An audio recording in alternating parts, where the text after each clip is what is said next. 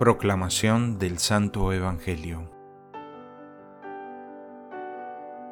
En aquel tiempo Jesús dijo a sus discípulos, Pidan y se les dará, busquen y encontrarán, toquen y se les abrirá, porque todo el que pide recibe, el que busca encuentra, y al que toca se le abre.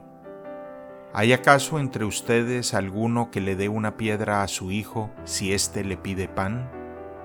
¿Y si le pide pescado, le dará una serpiente?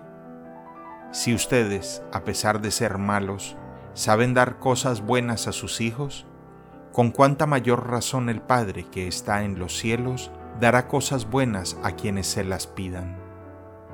Traten a los demás como quieren que ellos los traten a ustedes en esto se resumen la ley y los profetas.